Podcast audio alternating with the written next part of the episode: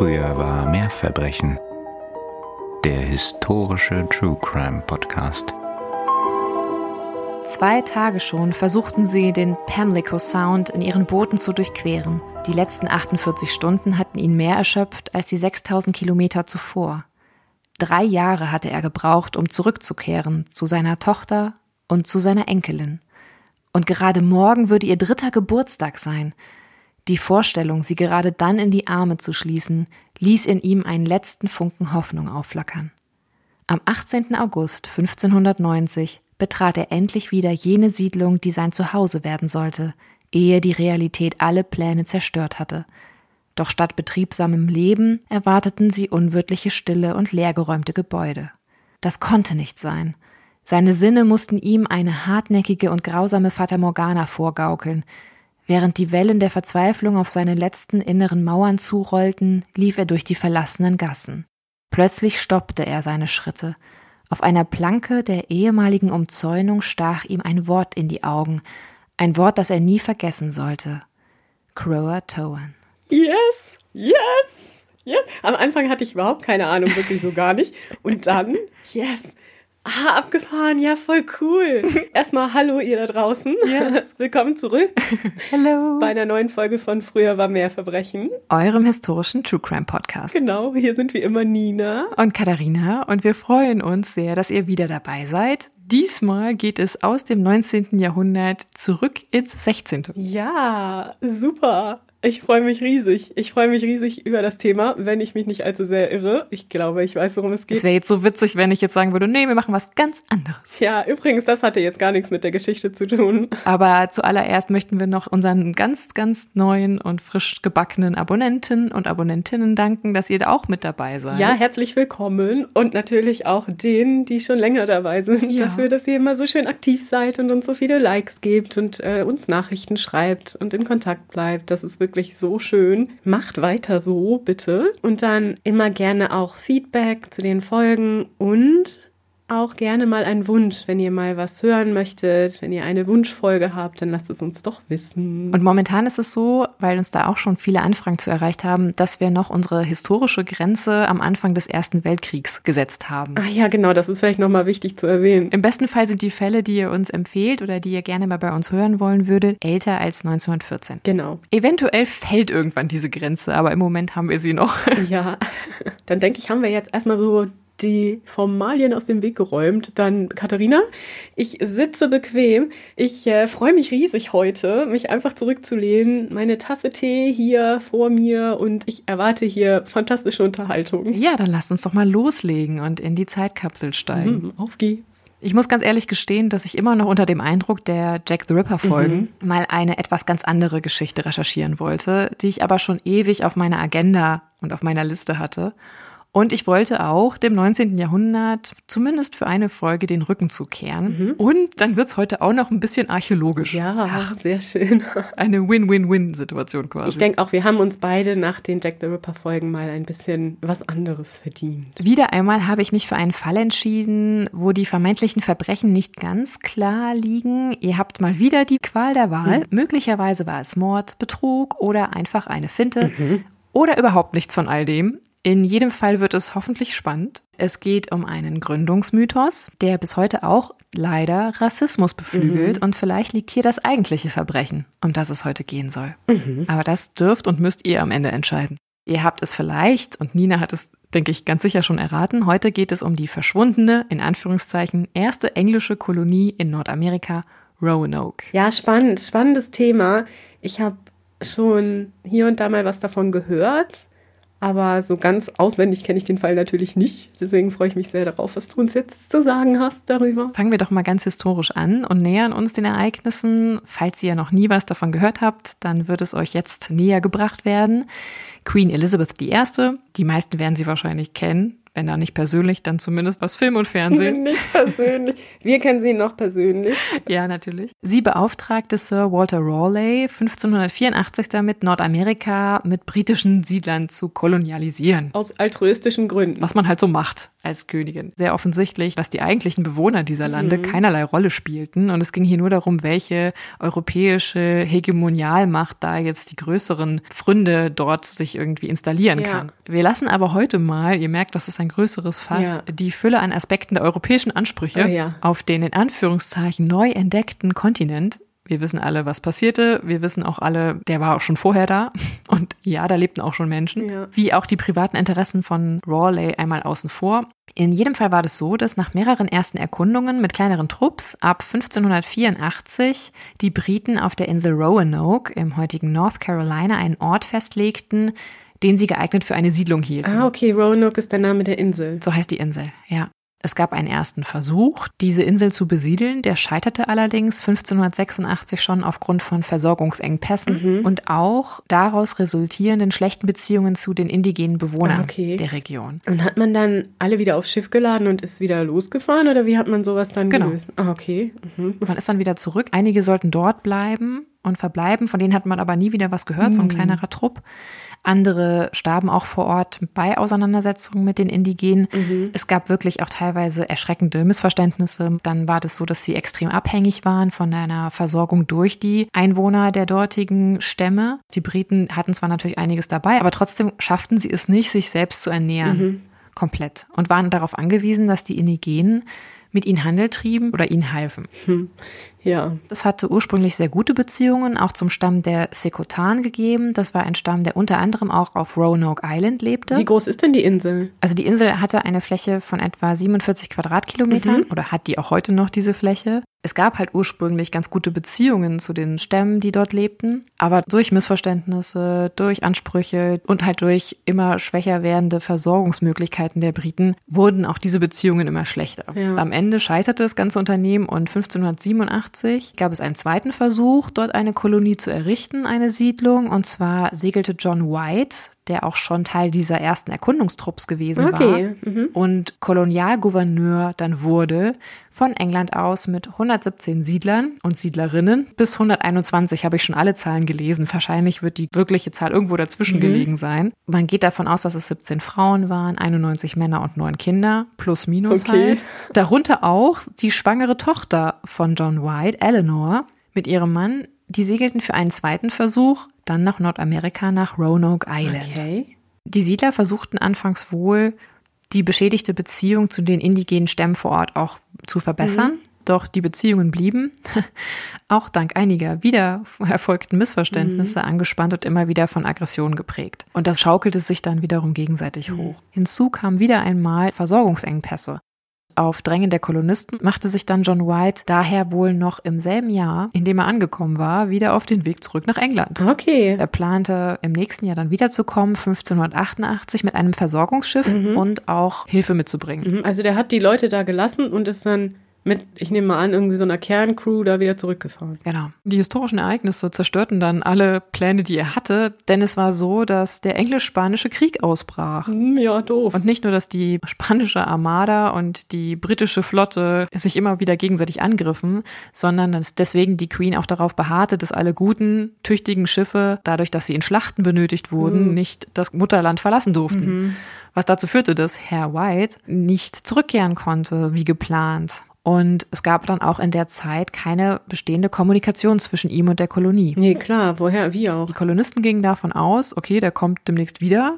Die Zeit vergeht. Wiederum Herr White kam nicht vom Fleck. Mhm. Er hoffte mal, dass wenn er zurückkehren kann, dass die immer noch da sind. Mhm. Denn es war tatsächlich so, dass er erst drei Jahre später, 1590, unter großen Strapazen, es gab einen Sturm, er verlor einige Mann auf dem Weg mhm. nach Amerika zurückkehren konnte und im August dort ankam. Das war die Szene, die ich eingangs geschildert habe. Mhm. Statt der Siedler, die er erwartet hatte, gab es niemand, der auf ihn gewartet hatte, denn allesamt waren sie verschwunden und zwar spurlos. Mhm. Beziehungsweise einigermaßen spurlos. Dazu komme ich gleich noch. Okay. Unter denen, die verschwunden waren, da war auch Whites eigene Tochter mhm. Eleanor Dare und ihre Tochter Virginia Dare. Das war das Mädchen, das sie dann gebar in der Siedlung, noch bevor er zurückgekehrt war nach England. Mhm. Das wird gerne dann in der Mythologie und in der vor allem rassistisch geprägten Mythologie als das erste weiße Kind, das auf amerikanischem Boden geboren wurde, bezeichnet. Dieser Rassismus, der sich aus dieser ganzen Geschichte speist, ist nicht zu unterschätzen, aber den werden wir später noch besprechen. Aha, ja, da bin ich gespannt. Statt seiner Tochter und Enkelin entdeckte White,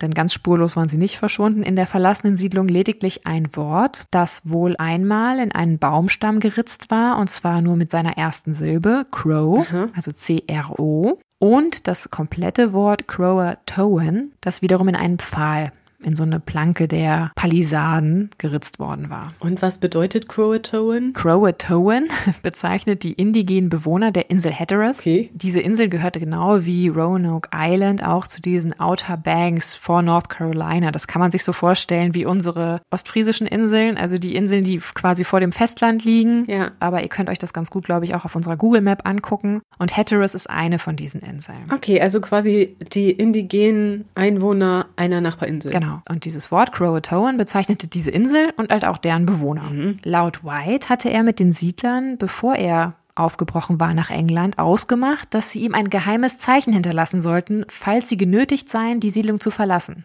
Und jetzt nahm er natürlich an, dass genau dieses Wort ein solches geheimes Zeichen war. Man würde ja jetzt meinen, okay, dann heißt es, die sind Richtung dem heutigen Hatteras, mhm. ne? Die sind Richtung Croatoan.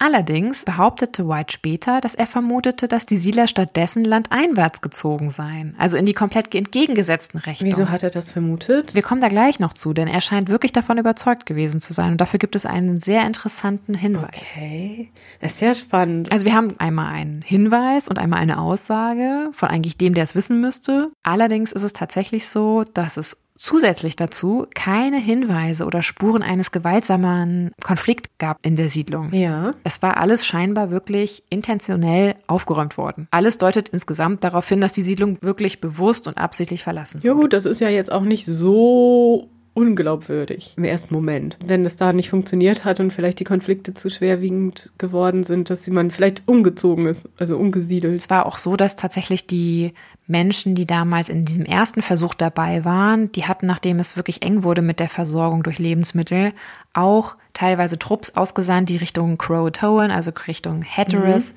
gezogen waren, um dort bei den ansässigen Indigenen an Lebensmittel zu kommen oder Hilfe zu kommen. Das heißt, grundsätzlich dieses Streben Richtung Croatoan war jetzt nichts Neues oder Ungewöhnliches. Mhm. Aber warum White davon ausging, dass sie stattdessen Richtung landeinwärts gezogen waren, wissen wir bis heute nicht. Ja, aber das ist ja total merkwürdig. Also wenn man dieses Wort da ja. findet, find, also das ist ja für jeden jetzt wahrscheinlich der zuhört, erstmal so der logischste Hinweis. Und dann ist es halt besonders tragisch, denn egal was er wusste oder nicht wusste, gelang es White zu diesem Zeitpunkt und wahrscheinlich auch niemals, seine Tochter und auch seine Enkelin ja. und die restlichen Siedler wiederzufinden. Es gibt verschiedene Erklärungen für das, was geschehen sein mag. Und schon unter den Zeitgenossen gab es verschiedene Theorien darüber, was mit den Kolonisten, den Frauen, den Männern und den Kindern geschehen war. Mhm. Option 1, und das ist auch die, die über die Jahrhunderte und Jahrzehnte so ein bisschen die prominenteste und beliebteste war, ist, dass es zu einer gewaltsamen Auseinandersetzung zwischen der indigenen Bevölkerung und den Kolonisten kam, ja. bei der letztere dann getötet und oder verschleppt wurden. Mhm. Das war wirklich die bevorzugte Theorie der Geschichtsschreiber. Okay. Ne, die bösen Indigenen, die die guten Weißen dahin metzeln und skalpieren und massakrieren. Ja, ich meine, grundsätzlich ist es ja nicht unmöglich, wenn man sie vielleicht gereizt hat und das da wirklich zu solchen Spannungen, also gereizt hat, meine ich jetzt nicht im unberechtigten Sinn, ne, sondern wenn man halt immer wieder die Grenzen genau. zu sehr ausgetreten hat, dass sie sich dann vielleicht auch mal gewehrt haben. Und ja. das kann ja durchaus sein. Ich meine, immerhin waren ja die englischen Siedler in erster Linie mal Eindringlinge in ihrem Land. Und das ist ja sicherlich nicht immer alles ganz friedlich gewesen. Von daher kann es ja schon sein, dass es da eine Auseinandersetzung gab. Aber es gibt ja sogar keinen Hinweis darauf eigentlich. Ne? Also man hat ja jetzt auch keine Spuren vom Kampf oder sowas gefunden. Also ne, entnehme ich jetzt mal deinen Aussagen. Nicht soweit wir wissen. Kann natürlich auch sein, dass es einfach keine Überlieferungen gibt, ne? die sagen, ja, da wurden... Ja, oder dass sie dann bei den Indigenen leben mussten, zwangsweise leben mussten. Aber das wissen wir natürlich nicht. Man hätte ja wahrscheinlich trotzdem Spuren eines Kampfes gefunden. Klar. Denn sie wären ja nicht freiwillig mitgegangen. Eher unwahrscheinlich, dass die Indigenen hinterher dort aufräumen. Damit der zurückkehrende Brite denkt, ja, äh, das war quasi eine bewusste Entscheidung, die Siedlung zu verlassen. Ja, genau. Also das würde man ja. schon, denke ich, merken. Auch, also einfach an der Art oder an der Szene, die man vorfindet. Aber wie gesagt. Option 2 der Ereignisse, die sich jetzt auch in den letzten Jahren so ein bisschen einer gewissen ja, Beliebtheit erfreut, ist, dass die Siedler die alte Siedlung bewusst verließen und in ein neues Gebiet zogen möglicherweise sich die mhm. Kolonie auch aufspaltete in verschiedene kleinere Gruppen und eventuell auch mit der mhm. Hilfe der indigenen Stämme eine neue Heimat fand und zum Teil vielleicht auch in die Stämme integrierte. Okay, und was für Belege gibt es dafür? Da kommen wir jetzt zu. Und natürlich sind auch Mischungen möglich der beiden Theorien. Ja, klar. Die kann man, glaube ich, nicht so gut auseinanderklamüsern oder auseinanderfriemeln, wie man das möchte. Mhm. Eigentlich konnte man über 400 Jahre lang nicht herausfinden, was genau passiert war mit den Kolonisten, aber in den letzten Jahren gibt es plötzlich Spuren. Okay. Und zwar wurde 2012 auf einer Karte, die John White selber gezeichnet hatte, mhm. vom östlichen North Carolina, etwas gefunden, etwas sehr Spannendes. Diese Karte befindet sich im British Museum in London. Mhm. Auf dieser Karte ist es ziemlich offensichtlich, gibt es eine Stelle, die ist im Nachhinein ausgebessert worden. Okay. Das sieht aus, als wäre da so ein unregelmäßiges Stück Papier drüber geklebt, nochmal neu drüber gezeichnet worden, drüber gemalt. Und diese Stelle hat man mit Röntgenstrahlen durchleuchtet cool. und hat festgestellt, 2012, dass sich unterhalb dieser Stelle etwas mit unsichtbarer Tinte gezeichnet befand. Aha. Und unsichtbare Tinte heißt in dem Fall, das ist Tinte, die aus Urin und Milch bestand. Diese Tinte zeichnete unterhalb dieser Ausbesserungsstelle eine Art Stern. Manche bezeichnen es auch als eine übliche Markierung für ein Vor oder eine Siedlung. Okay. Knapp 100 Kilometer westlich von Roanoke Island. Aha. Später war wohl diese Markierung, die meisten gehen davon aus, auch von White selber überdeckt worden. Das spricht ja dazu, wenn er diese Markierung dahin gemacht hat. Und wir erinnern uns, er selber war ja der Überzeugung, dass die Siedler landeinwärts gezogen waren. Das würde dazu ja hinpassen. Dann ist aber die Frage, warum deckte er das später ab, ja. wenn er das selber tat? Es gibt jetzt Menschen, die vermuten, dass er die ganze Zeit wusste, dass die Kolonisten in diese Richtung gezogen waren und vielleicht auch dort eine Siedlung gegründet hatten und es nur geheim hielt, möglicherweise aus Angst vor den Spaniern, hm. wenn die erfahren würden, dass es dort weiterhin eine Kolonie gibt, dass sie versuchen würden, diese anzugreifen. Ha. Und man weiß aus anderen Geschichten, dass es tatsächlich solche Pläne der Spanier gab, ganz gezielt britische Siedlungen in der, in Anführungszeichen, neuen Welt anzugreifen. Ja, okay. Ob das jetzt stimmt,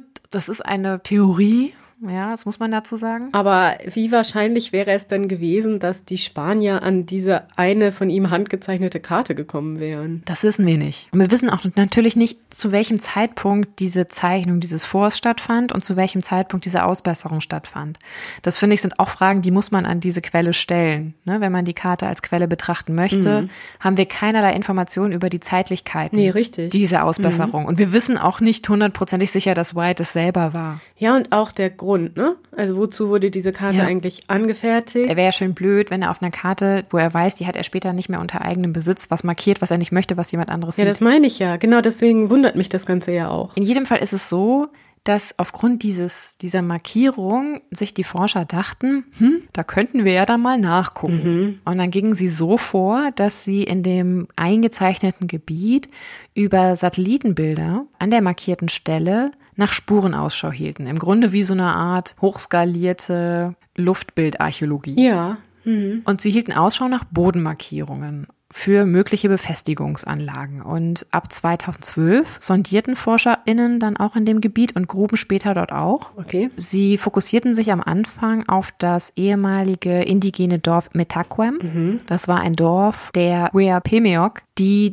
mittlerweile ausgestorben sind oder schon seit einer Weile ausgestorben sind. Hm. Sie hatten die Vermutung, weil man das öfter beobachtet hat, dass sich moderne Siedlungen bzw. Siedlungen der Briten oft auch gerne in der Nähe von indigenen Siedlungen befanden. Deswegen dachten sie, ist das so deren erster Hinweis. Mhm. Dort fingen sie mit Grabung an und direkt außerhalb von Metaquem fanden sich Scherben englischer Keramiken, also typische Gefäßformen und auch Gefäßstrukturen aus dem 16. Jahrhundert. Es fanden sich Metallnieten, Gürtelschnallen, Haken, Nägel und Teile eines englischen Gewehrs. Mhm. Das möglicherweise natürlich alles auch den britischen Siedler und Siedlerinnen gehört haben mag. Aber auch Handelsware gewesen sein könnte. Ne? Exakt. Mhm. Es kann erbeutet worden sein. Es kann auch durch tausend andere Möglichkeiten dorthin gelangt sein. Das heißt erstmal noch nicht, dass diese Funde auf eine Siedlung hindeuten. Nee, genau.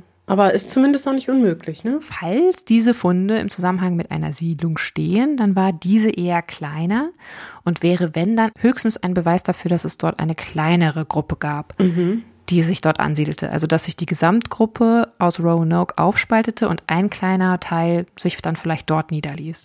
Drei Kilometer nördlich von dieser Stelle wurde noch mehr europäische Keramik entdeckt, was auch hier auf einen Siedlungszusammenhang deuten kann. Mhm. Allerdings sind die Erdschichten hier, und das kennst du ja von Ausgrabungen, durch spätere Bewirtschaftung extrem gestört, mhm. sodass eine ganz klare Datierung hier wirklich nur aufgrund der Keramikform und der Keramikherstellung vorgenommen werden konnte. Ja. Es ist also unklar, ob sich auch hier einige Siedler hinbegeben hatten, denn hier gibt es, finde ich, noch viel stärker begründete Zweifel an der Interpretation der Funde, denn die Datierung ist nicht einfach, haben wir ja gehört, mhm.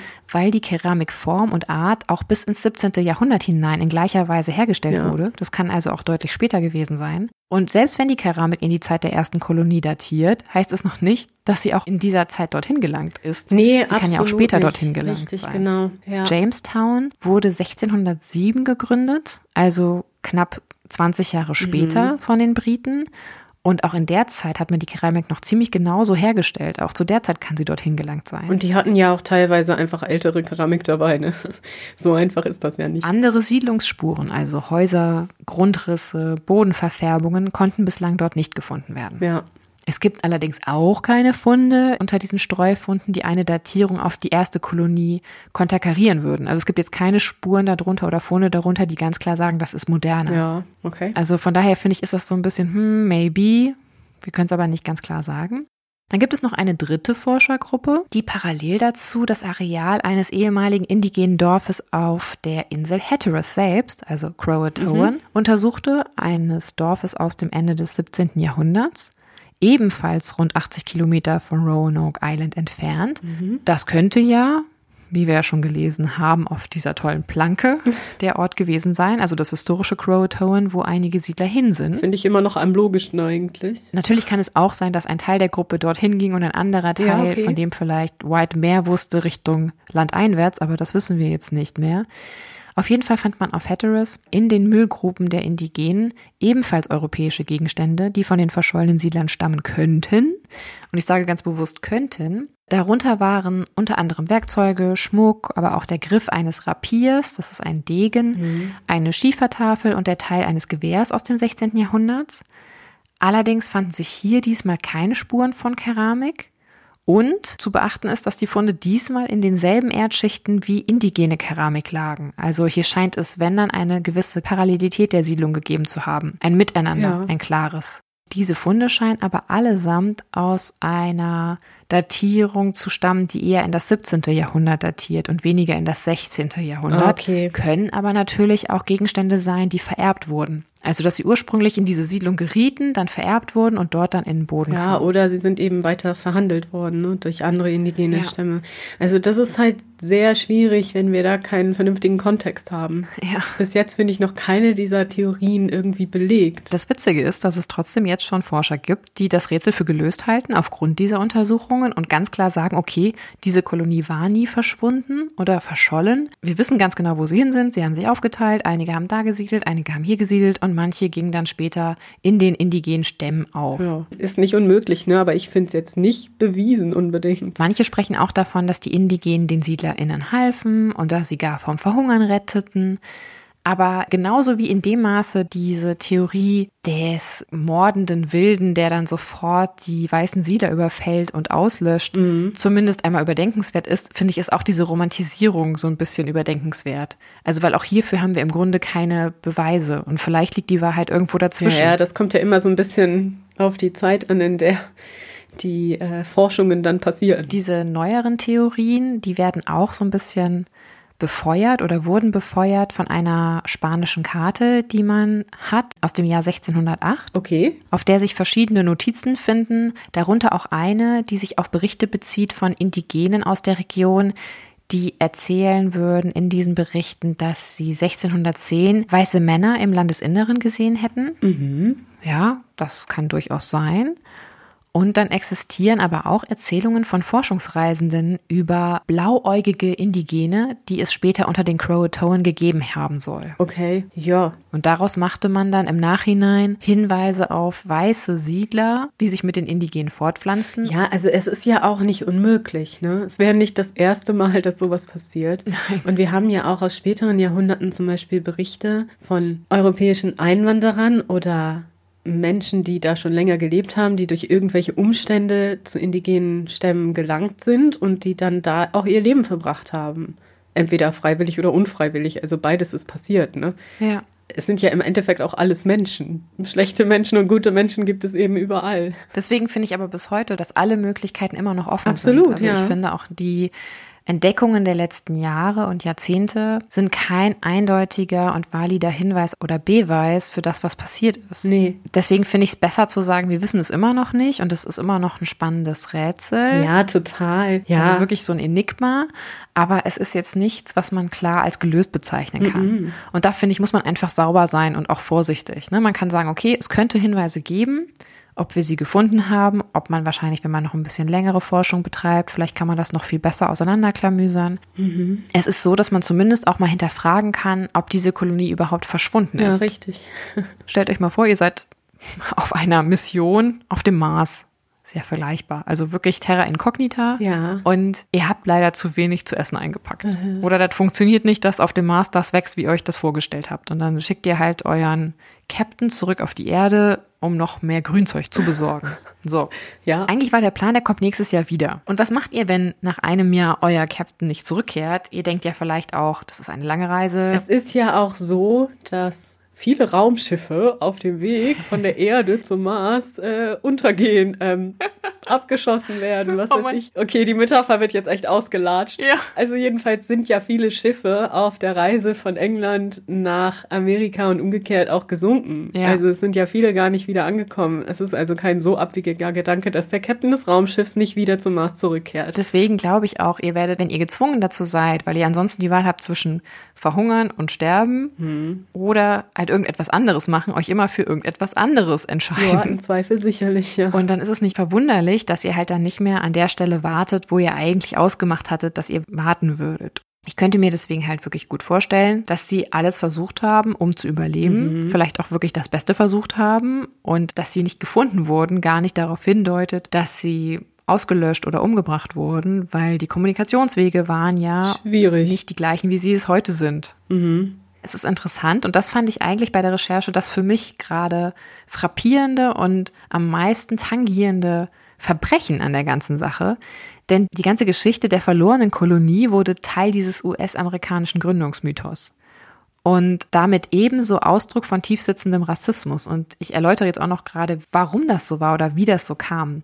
Denn es ist interessant, dass erst seit Beginn des 19. Jahrhunderts das Schicksal dieser ersten Kolonisten breiter diskutiert wurde in der Öffentlichkeit. Mhm. Das war vorher eigentlich überhaupt nicht so ein Thema gewesen. Es war auch nicht die einzige Kolonie, die jemals irgendwie sich nicht wieder anfand. Erst befeuert durch eine Kurzgeschichte von Eliza Lansford Cushing aus dem Jahr 1837 kam es zu einer Stilisierung von John Whites Enkelin nämlich Virginia Dare, ah, die ganz klar okay. als weiße, keusche Frau, in Anführungszeichen. Hä, die war doch erst drei, oder? ja, ja. Ich weiß, es hinkt alles vorne und okay. hinten, aber die in die brutalen Fänge der Indigenen geriet oh. und den aber standhaft und natürlich in jeder Form tugendhaft widerstanden hat. Eliza Cushing war es auch, die die Bezeichnung Lost Colony schuf. Und erst seitdem wurde Virginia Dare und auch die Geschichte der verlorenen Kolonie zu einem Mythos in der Anschauung der White Supremacy. Ach, guck, das wusste ich gar nicht. Und das ist ja ein Gedankengut, was wir leider erschreckenderweise ja auch in den letzten Monaten mhm. und Jahren immer mal wieder oh ja. beobachten mhm. durften. Und die Verklärung dieser Mythologie und dieser Weltanschauung reichte bis hin zu einem richtigen Märtyrermythos der ehrenhaften weißen Frau, die den Avancen und brutalen Übergriffen der Indigenen dort widerstand und die dann auch am Ende für ihre Keuschheit und für ihre Reinheit starb. Aber also Entschuldigung mal, ich weiß, es ist jetzt nicht witzig, weil es wirklich widerlich verzerrte Geschichtsdarstellung ist.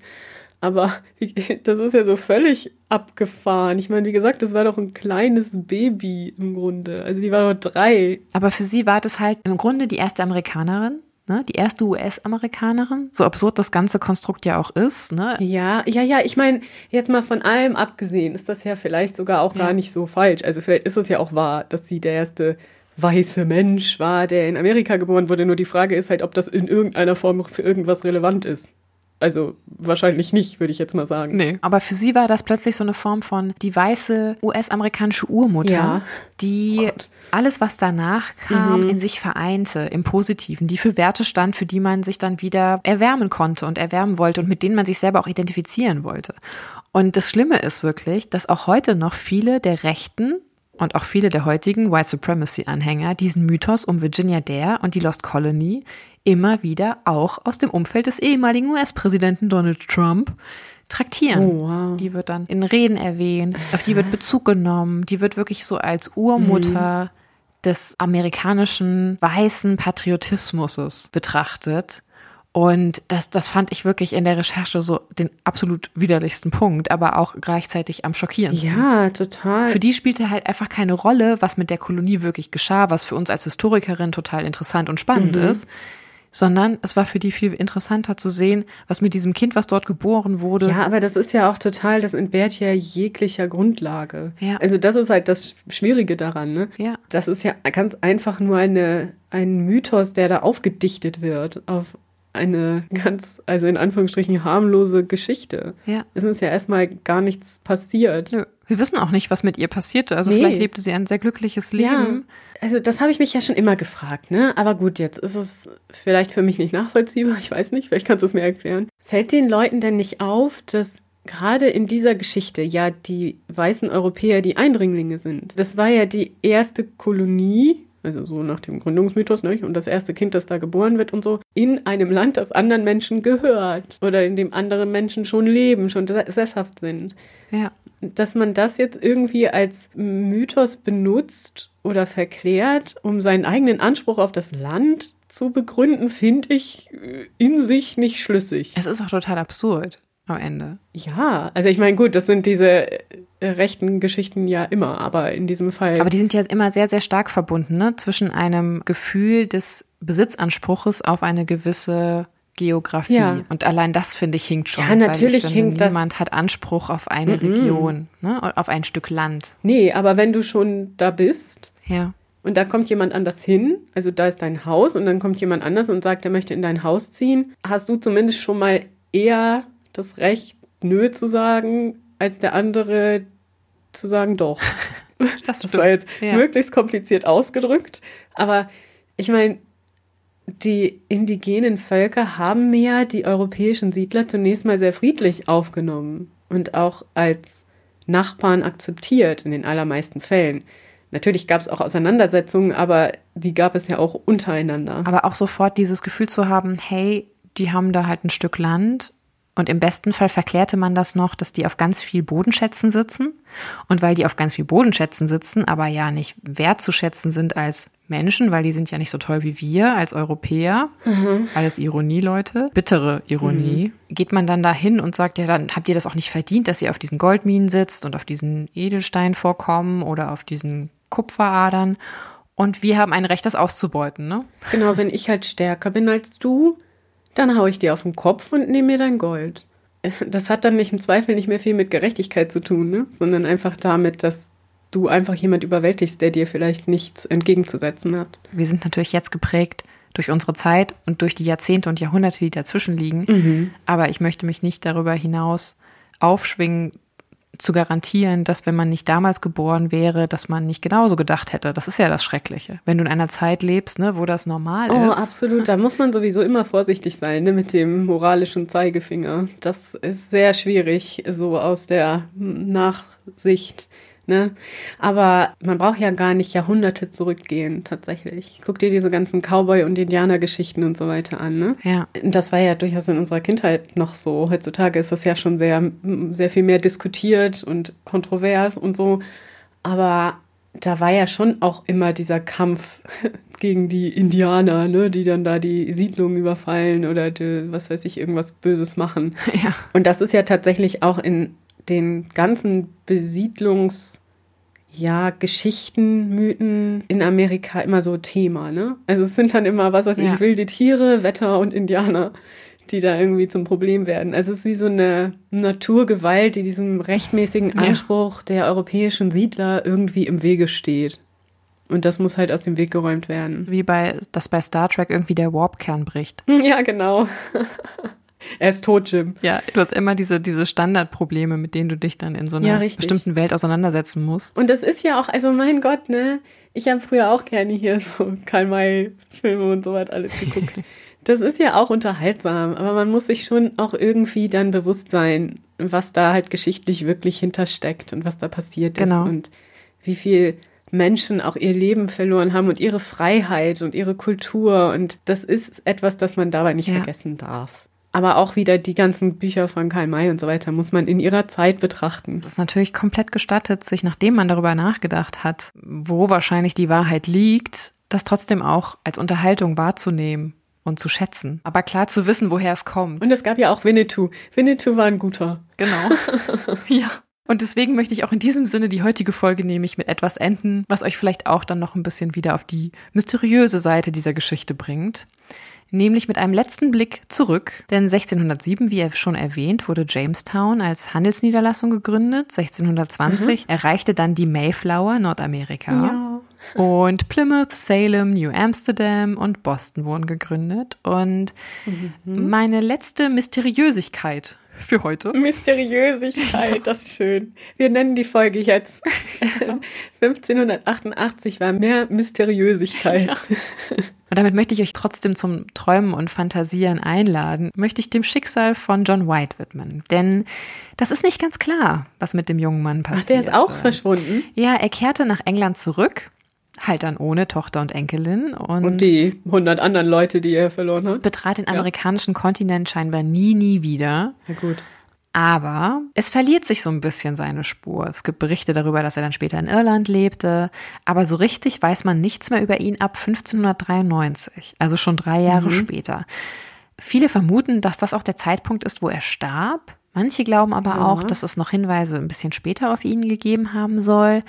Aber wer sich ein Happy End wünscht für heute, und das ist ja auch durchaus statthaft, wie ich finde, kann sich natürlich auch vorstellen und glauben, dass John White doch nach Amerika zurückkehrte oh. und seine Tochter und Enkelin wieder traf. Ja, und vorher hat er noch den Standort der Siedlung mit einem Papier überklebt, damit sie keiner genau. findet und, und ist dann in Ruhe leben können.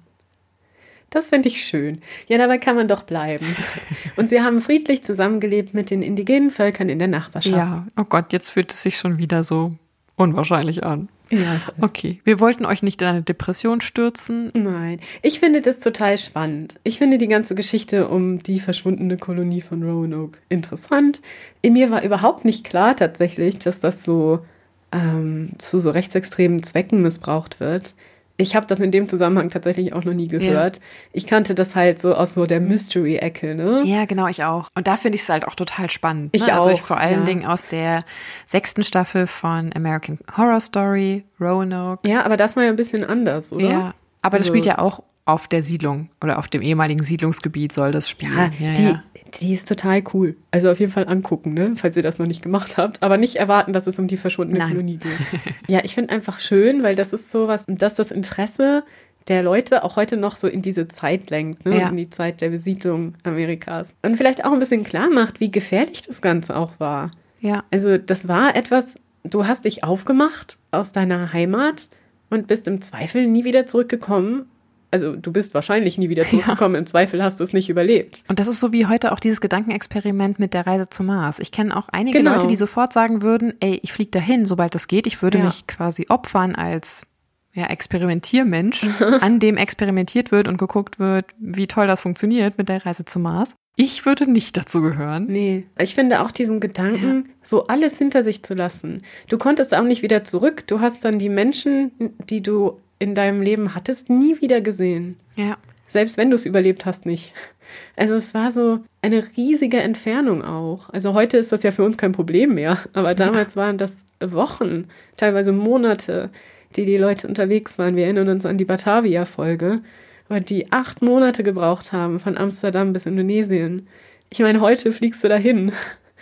Und damals war das wirklich eine Reise, die dein ganzes Leben bestimmen konnte. Ja. Also du bist dann nicht dauernd hin und her gefahren. Und vor allem eine Reise komplett ins Ungewisse, ne? Also man wusste ja gar nicht, was mhm. erwartet dich da. Es waren ja. dort schon mal ein paar Leute vor dir gewesen, aber die hatten jetzt ja auch nicht die super, den super Durchblick. Nee. Du konntest das ja auch gar nicht planen. Ne? Also du wusstest nee, ja genau. gar nicht, wie funktioniert das und hast du genug Kram dabei? Kannst du dich dort dann so schnell wie möglich anpassen, eine Siedlung gründen, gut leben, glücklich leben, überleben? Ja, ja also super spannendes Thema.